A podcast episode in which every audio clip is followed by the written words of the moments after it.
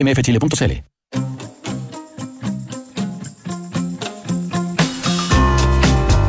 Duna presenta Terapia Chilensis con María José Ochea y Arturo Fonten. Auspicio de Sonda, líder en transformación digital. Duna, sonidos de tu mundo.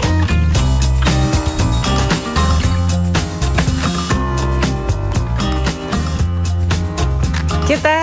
Muy buenas tardes a todas y a todos en este día primero de septiembre, ya o 1 de septiembre. Eh, pasamos agosto.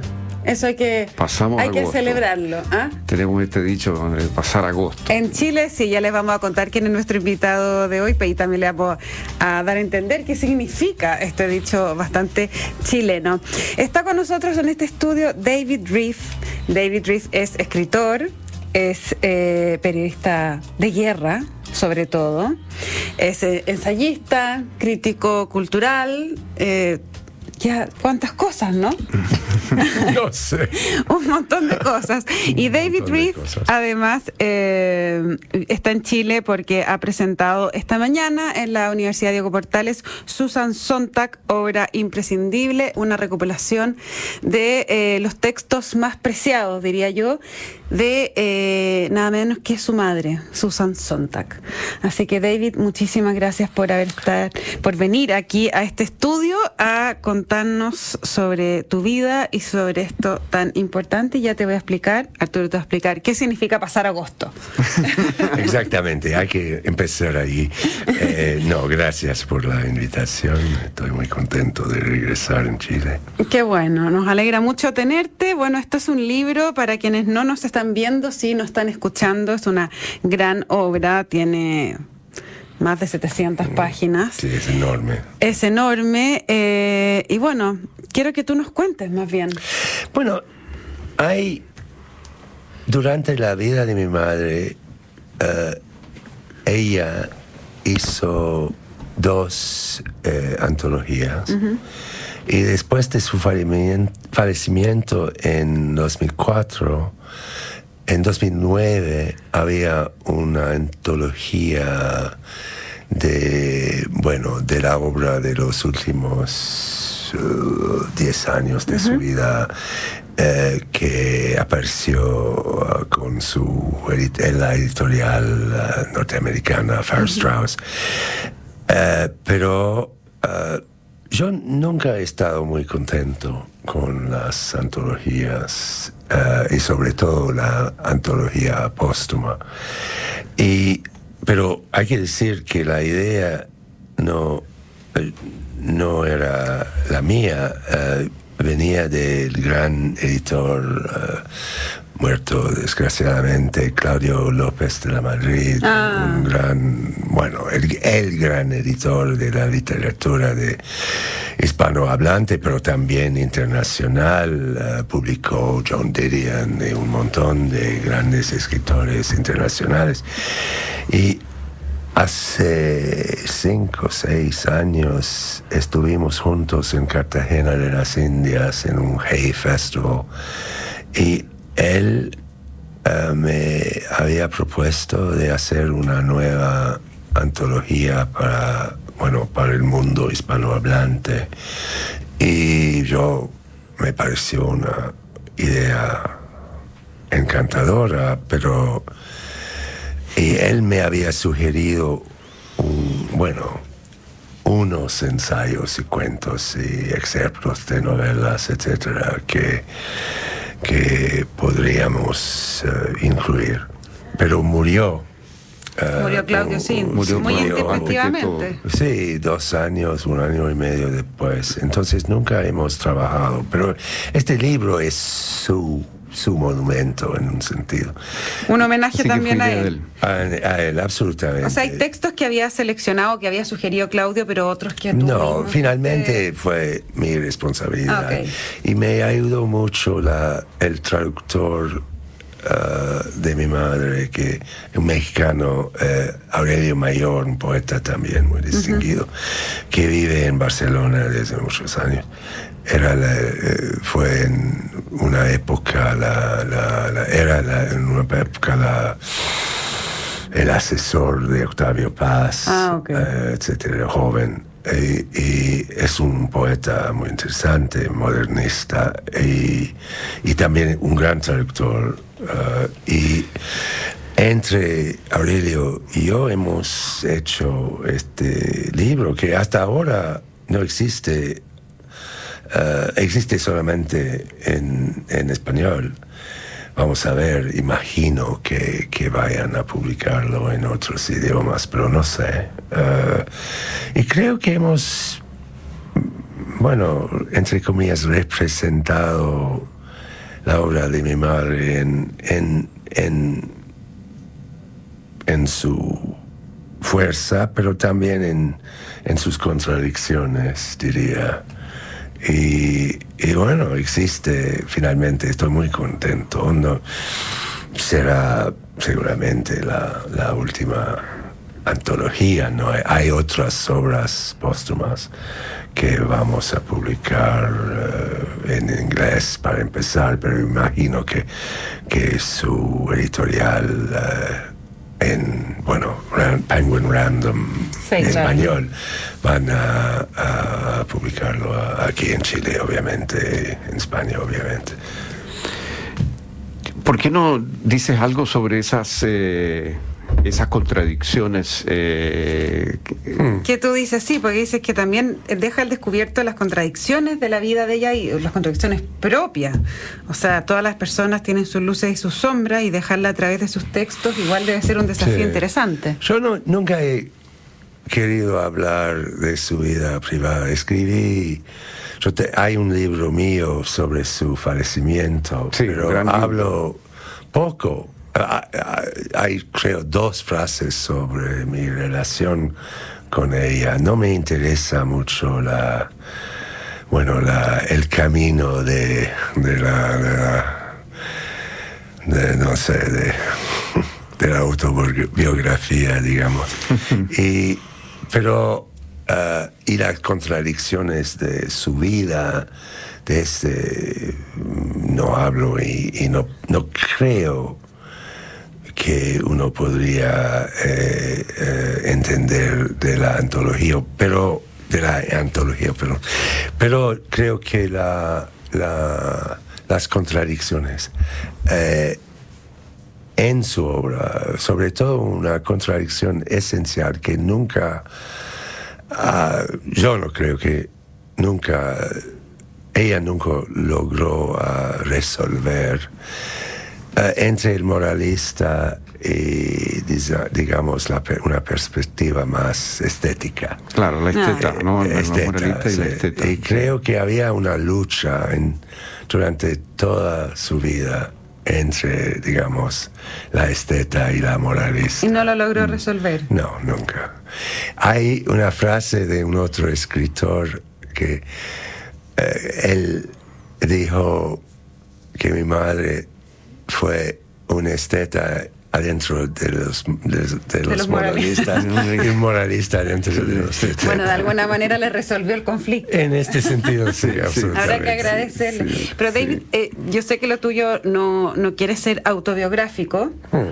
eh, pero yo no puedo dejar de preguntarte, eh, además que como mujer y lo que significa Susan Sontag eh, en la historia reciente del mundo, ¿qué significa? ¿Qué es ser el hijo de Susan Sontag? Tenemos todos nuestros madres. Ah, no sé, no creo que tengo cualquier idea. Él, él- él fue mi destino. y así es. Eh, bueno, obviamente, la única cosa que podría decir es que, obviamente, la, la- decidir tener una madre muy distinguida eh, y decidirse de, de emprender a, a hacer el mismo, bueno, de entrar en el mismo negocio, digamos. Sí, seguir el camino Es de la- un- seguir el de las camino. letras, de la exacto. y este es... Y por eso durante los primeros 10 años de mi vida de escritor, cada reseña, eh, etcétera, etcétera, empezó con David Reef, coma, hijo de Susan Sontag, coma, acaba de escribir X.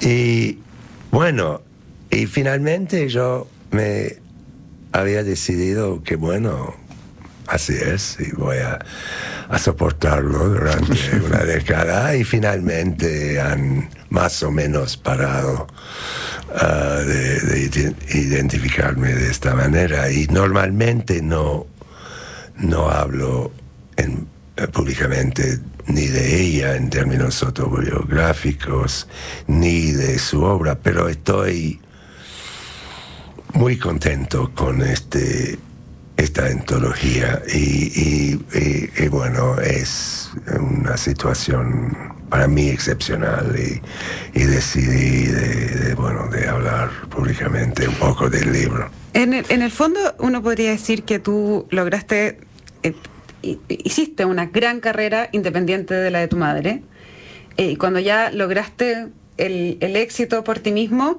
pudiste reconciliarte con la idea de ser el hijo de Susan Sontag y ya a esta edad, los 67, ¿no? Pudiste lanzar casi 70. Pudiste lanzar eh, esta antología tan preciosa que está aquí.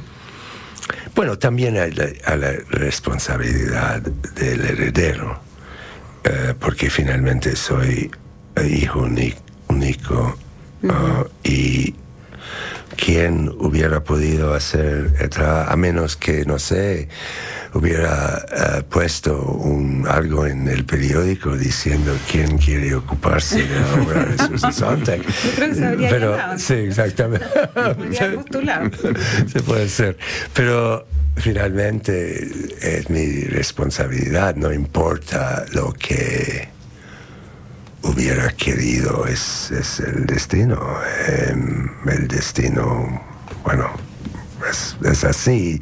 Y tengo, y me, me siento responsable, digamos, de, eh, de la, bueno, del, del, del estado de su obra y trato de ayudar y obviamente me ocupo de contratos y de traducciones, etcétera, etcétera y derechos de, varias, uh, de varios tipos.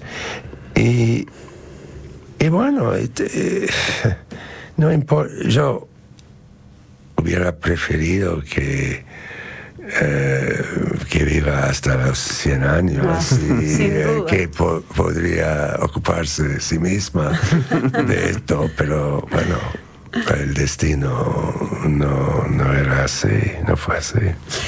David, eh, yo lo, mencionaste la, la, traducción del poeta Aurelio eh, Major, que yo la encuentro extraordinaria. Mm. Eh, pocas veces he visto una traducción tan limpia, tan precisa, con el ritmo adecuado. Mm. Eh, con una fluidez natural. Parece escrita en castellano la obra. ¿no? Mm. Eh, es un gran traductor y un gran escritor, creo yo. Sí, es un gran poeta. Eh, yo creo que eso es uno de los grandes méritos que tiene el libro, este que hay una traducción aquí que realmente mm. recoge eh, el estilo, pero mm. de una manera creativa, porque parece, como te digo, que hubiera sido escrito en mm. castellano la primera vez, digamos, no, uno no Hay una simpatía, una sintonía en un sentido entre entre Aurelio y la obra de mi madre, creo. Y ha, hay, ha corregido otras traducciones adentro de la antología. Entonces, casi todo en un sentido casi todos los ensayos, los cuentos, los exceptos de diarios son, eh, son su, bueno, sus creaciones. Oye, David, eh, dentro de la, de la obra de Susan Sontag hay una novela que a mí me gusta mucho, eh, que es la, la, del volcán, ¿no es cierto?, El amante del volcán, que fue además un éxito mundial. Y te quería preguntar porque en, esta antología hay unos trozos del diario donde alude al proceso de escritura de esta novela y, donde dice que ella se identifica o que está un poco bajo la sombra de los rusos del siglo XIX.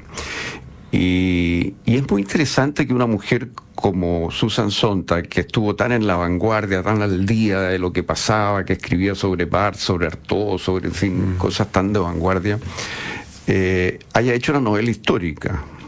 Dos novelas históricas. Dos novelas hecho. históricas. O sea que, Porque hay la otra eh, sobre eh, una, un- una cantante polaca. sí, que viene también es una novela histórica, es verdad. Eh, in America se llama en inglés. In America, sí. Y no, admiro mucho El amante del balcón. Creo que es un, un- un gran libro, un gran- una gran novela. Yo siempre he visto mi madre como una persona del siglo XIX. ah, sí. ¿En el senso de. No, de la pasión, la, una cierta. Puedo. Hay una historia eh, de. eh, estudió dos años, creo, en Oxford. Y eh, había su, bueno, su maestro y ella una, un- una noche ah, le, le- le di- le dijo, ah, tengo que irme um, ah, ahora porque hay un concierto. El tipo contestó, ah, vas a escuchar unas canciones lindas. Y ella está muy ofendida. El, el profesor dijo, ah, Susan, sos una alemana. y, y creo que, bueno, la intensidad de, de los rusos, de los alemanes, estaba obsesionado por la literatura. Bueno, el modernismo, obviamente, eh, como artista, y, y El amante de Volcán es una novela modernista. Sin duda, sí, sí. Y- y es otra cosa, pero su, no sé, su perspectiva siempre me pareció, había algo de, del siglo XIX, o al menos de la gran literatura alemana y rusa, en el sentido de un Thomas Mann o... Sí, sí. o, Esa es otra contradicción, porque uno podría decir que Susan Sontag era del siglo XXIII, ah, no del siglo XIX. ¿no? Me encanta la idea. Ah, pero no sé. Oye, eh, preguntar de Ucrania, ¿no? Eh, sí, pero antes Ah. de Ucrania, antes que salgamos del libro y nos vamos acercando a Ucrania, eh, Susan Sontag montó esperando a Godot en Sarajevo, en plena, en plena guerra. ¿Tú viste esa versión? No, de hecho nunca lo he visto, pero asistí mucho a, a la, al trabajo. a- ayudando ahí a, En los yo- ensayos, Yo, estaba, no, eh, en lo, sí, en los ensayos y, y también asuntos de logística, porque yo Yeah. había estado allí antes, mucho antes, de, de- de hecho. y- y yo le había invitado por la primera vez, porque en el invierno de 92, un momento muy difícil ahí, unos amigos bosniacos me habían dicho, ah, en España había tantos escritores que, que, que, que han ido allí para, no sé, ayudar, exprimir su solidaridad, no sé qué. Y yo dije, contesté, bueno, sí, conozco muchos escritores en los Estados Unidos, voy a invitar. y la única persona que aceptó fue mi madre. Qué fantástico. ¡Qué buena historia! Eh, eh, ese artículo me parece que lo, lo- me parece haberlo leído en el libro Review Books, ¿no? La Sí. primera versión salió ahí, ¿no? Sí, Eh, con sí, ese sí. relato y donde hay de- de- de- donde está, digamos, donde ve que son dos figuras principales, ella puso tres parejas, ¿no? Mm. Sí, Eh, sí, Y eso en pleno bombardeo, o sea, mientras bombardeaban, se daba esperando a cada uno, una cosa muy Mm. No, impresionante. no, Sarajevo, Sarajevo era Con velas, ¿no? pi- pi- eh, pintoresco. Em, sí, sí, no. O sea, con velas encendidas, una cosa Ella no tenía miedo. Ah, De, de vez en cuando yo había pensado, debería tener más miedo, pero, pero no. Y esto, la guerra, no lo había impresionado en este sentido. Eh, no la paralizaba. No, sí, pero no, no, tampoco fue un, adicto. La Bosnia le mm. interesaba y como el precio de, de entrada fue poner en riesgo su vida. aceptó hacerlo, pero por ejemplo no, no, no quería ir, no sé, a Ruanda o a Sierra León o a Afganistán. Ya. Eh, eh, le interesaba esa, ese conflicto? Yo creo que le hubiera interesado mucho eh, Ucrania. Ucrania, bueno, porque Ucrania? Yo, sí, yo pasé más o menos fin de julio hasta, bueno, que mi llegada aquí en Chile, es decir, hace unos días en, en, Ucrania. Viene directo de allá. Sí, más básicamente. o menos, básicamente, sí. Y voy a regresar y, pero como Bosnia, Ucrania, me parece y creo que uh, que hubiera parecido a ella uh, uh, como una, guerra justa y hay pocas guerras justas. Eh, la causa ucraniana, creo, habría interesado a ella, quién sabe. Mm. Escribo en mi prefacio a la antología Soy un hijo y no un medium. y eh, quién sabe, es una especulación de mi parte. David, ¿y qué aprendiste como corresponsal de guerra ahora en Ucrania que no sabías al llegar? Hmm. Interesante como pregunta. Em, me sorprendió la... Es una guerra un poco como la guerra, eh, la Primera Guerra Mundial para Inglaterra, en el sentido que hay un frente. En el frente es un horror. Eh, está, no puedes imaginar la violencia de los bombardeos, etcétera, etcétera, y personas eh, mueren, cientos de soldados eh, cada semana, etcétera, etcétera.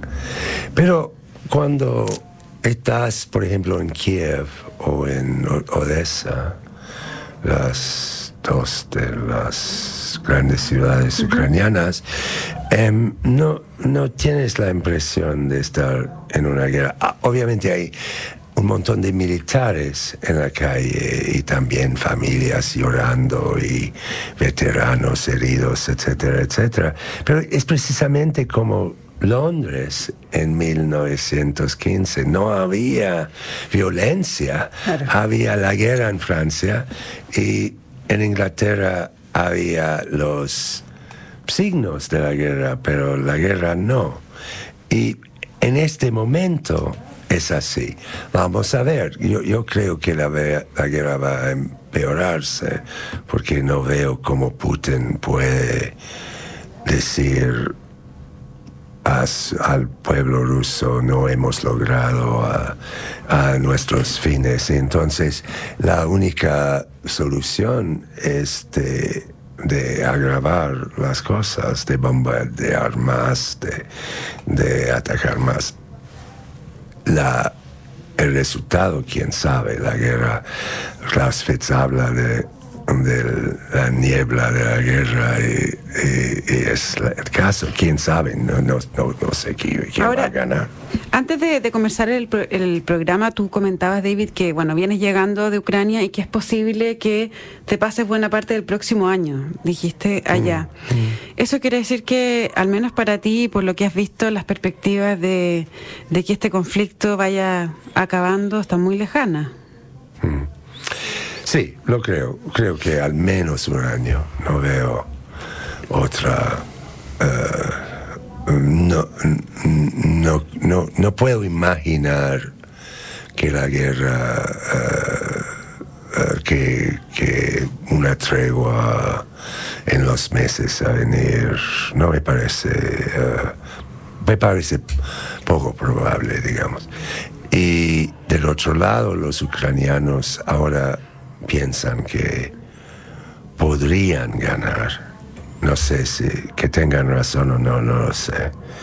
Ah, los rusos creo no, Putin no, no tiene otra opción que de seguir con la guerra. ¿Se equivocó Putin? Sí, obviamente se equivocó porque no, Putin pensó obviamente que iban a conquistar Ucrania en tres días, pero no había plan B. El gran error de Putin es el gran error de, casi toda derrota militar, es de no tener una otra idea que la, primera. Y pensó que Zelensky eh, era un payaso y que, que las divisiones, las eh, contradicciones adentro del Estado ucraniano uh, eran tan graves que iban a destruirse, etcétera, etcétera. Y se equivocó. Y ahora no saben qué hacer. Pero es impresionante que una persona como Putin no haya pensado, ya, está bien, no un plan B, pero aunque pensara que Zelensky era un payaso, como era lógico que la comunidad internacional eh, iba a aparecer rápidamente. Bueno, creo que este tiene mucho que hacer con la, decisión de Europa, sobre todo de Angela Merkel, de no oponerse de manera seria a la conquista de Crimea. Mm. Y yo creo que Putin había pensado, bueno, hemos logrado en Crimea, vamos a lograr en Ucrania y al menos en el este del país, la, la parte ortodoxa. Ah, que vamos a imponernos, y vamos a hacer regime change en Kiev. Y, es una sociedad eh, muchas tensiones, eh, con muchas dificultades. Es sorprendente que que Zelensky. Los americanos habían invitado a Zelensky que se, que, que se vaya y habían dicho a Zelensky en el primer día de la guerra, podemos llevarte y tu familia hasta, no sé, a Washington o a Berlín, o no poco importa. Eh, y él, eh, no, él, él rechazó esa posibilidad. Es curioso porque yo también no tengo, antes de la guerra, bueno, no soy en ninguna manera un experto sobre Ucrania, pero no, no, yo no tenía tanto respeto para él. Pero ¿cómo se explica entonces la, la, resistencia ucraniana eh, militar y, política? ¿Cómo se explica lo que pasó ahí? Bueno, parece que hay el nacionalismo ucraniano, el patriotismo ucraniano, ah, ah, bueno, que no hemos entendido su su profundidad y también que los rusos han cometido tantos eh, crímenes.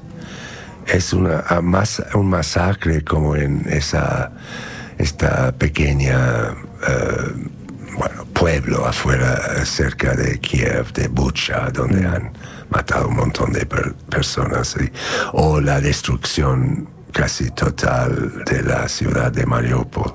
Mm. Bueno, es una manera de, de, hacer crecer un patriotismo y un deseo de, de luchar. Y desde el punto de vista militar, eh, ¿cómo, cómo se, eh, el apoyo de la OTAN tampoco lo calculo, obviamente? Eh, ni el apoyo, ni el, ni, ni los embargos y, y, no, ellos pensaron que iban a hay una, un video del ministro, del canciller de Rusia, eh, Lavrov, que dice, pero nos han robado nuestro oro. Como si nunca había pensado en esto.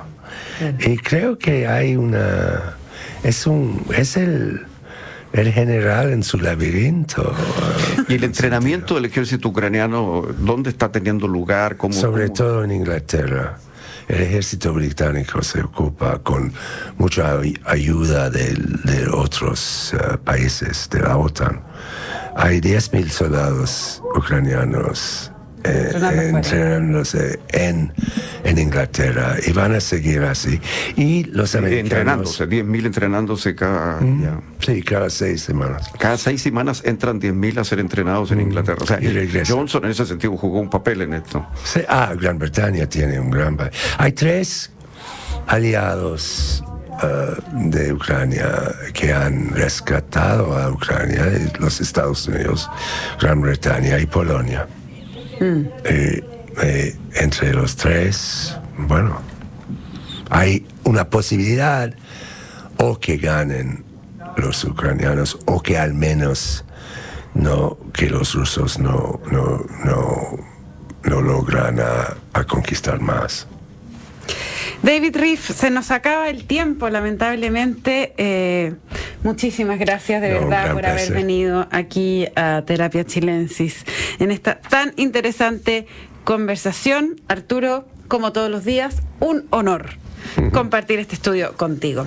Les cuento que la transformación digital de tu negocio nunca estuvo en mejores manos. En Sonda trabajan para que disfrutes tu vida, innovando y desarrollando soluciones tecnológicas que mejoran y agilizan tus operaciones. Conócelos hoy, Sonda Make It Easy. No se vayan de Radio Duna porque a continuación viene información privilegiada al cierre y luego sintonía crónica Epitafios junto a Bárbara Espejo y Rodrigo Santa María.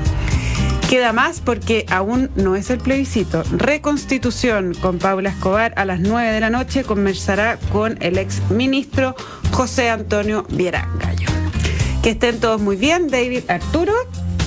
Y a todos nos encontramos mañana aquí a las 8